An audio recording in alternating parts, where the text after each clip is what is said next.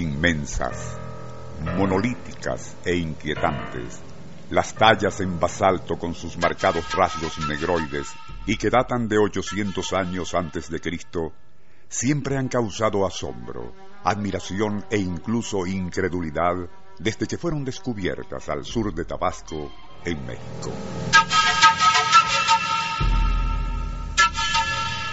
¿Cómo llegaron a esa tupida selva de suelo pantanoso y clima hostil? ¿Y quién pudo haberlas tallado de manera tan magistral?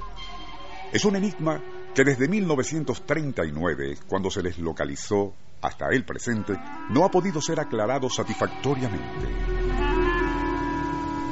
Han surgido hipótesis, suposiciones e incluso teorías fantasiosas y quizás una de las más polémicas haya sido la expuesta por el historiador y lingüista senegalés Paté Diagne, quien, mientras era profesor en la Universidad de Cornell, Estados Unidos, a mediados de los años 80, siglo XX, afirmó haber descubierto referencias y mapas que supuestamente apuntarían hacia algo en verdad sorprendente.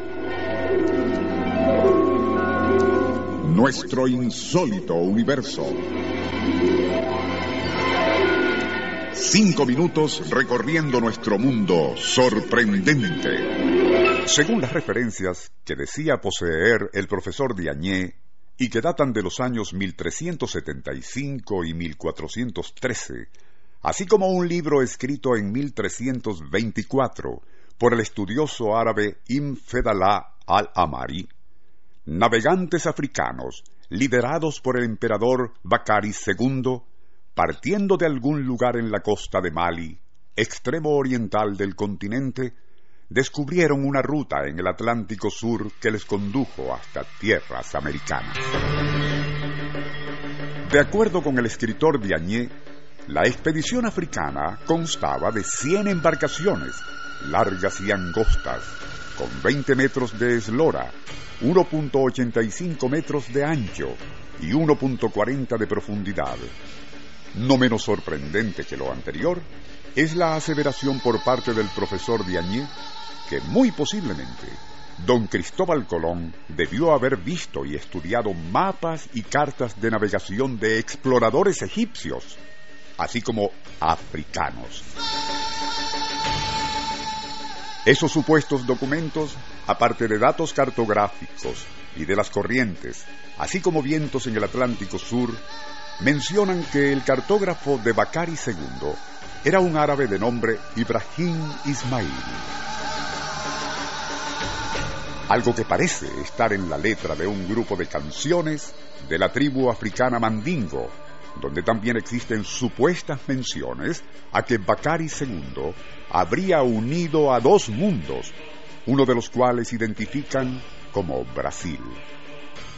Basándose en todo lo anterior, y que Herodoto, el historiador griego, parece haber escrito alguna vez sobre la destreza marítima de navegantes fenicios y faraónicos, el profesor Diagne insiste en que sus teorías sobre visitas africanas a la América precolombina mucho antes de Colón no son meras especulaciones fantasiosas, sino hechos comprobables.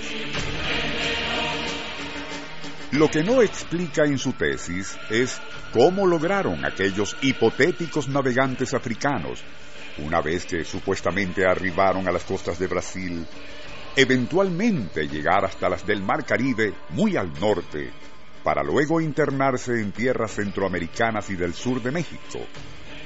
Una vez allí, establecerse y tras localizar canteras de basalto en la zona de Tabasco, desprender las enormes y muy pesadas moles que luego tallarían a su imagen y semejanza. Una labor titánica en todo el sentido de la palabra. Aunque también es posible que no fuesen ellos quienes las esculpieron, sino artesanos de las tribus preolmecas, quienes, y al verlos tan distintos a ellos, no solo en su color, sino fisonomía, los confundieron con deidades de ébano procedentes de algún remoto y exótico imperio. Sea como fuere, las insólitas tallas con facciones africanoides permanecieron durante siglos semienterradas en lo profundo del área selvática al sur de Tabasco.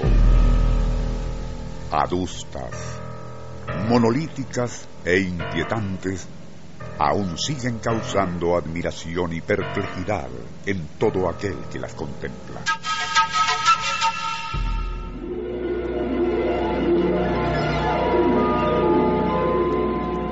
Nuestro insólito universo.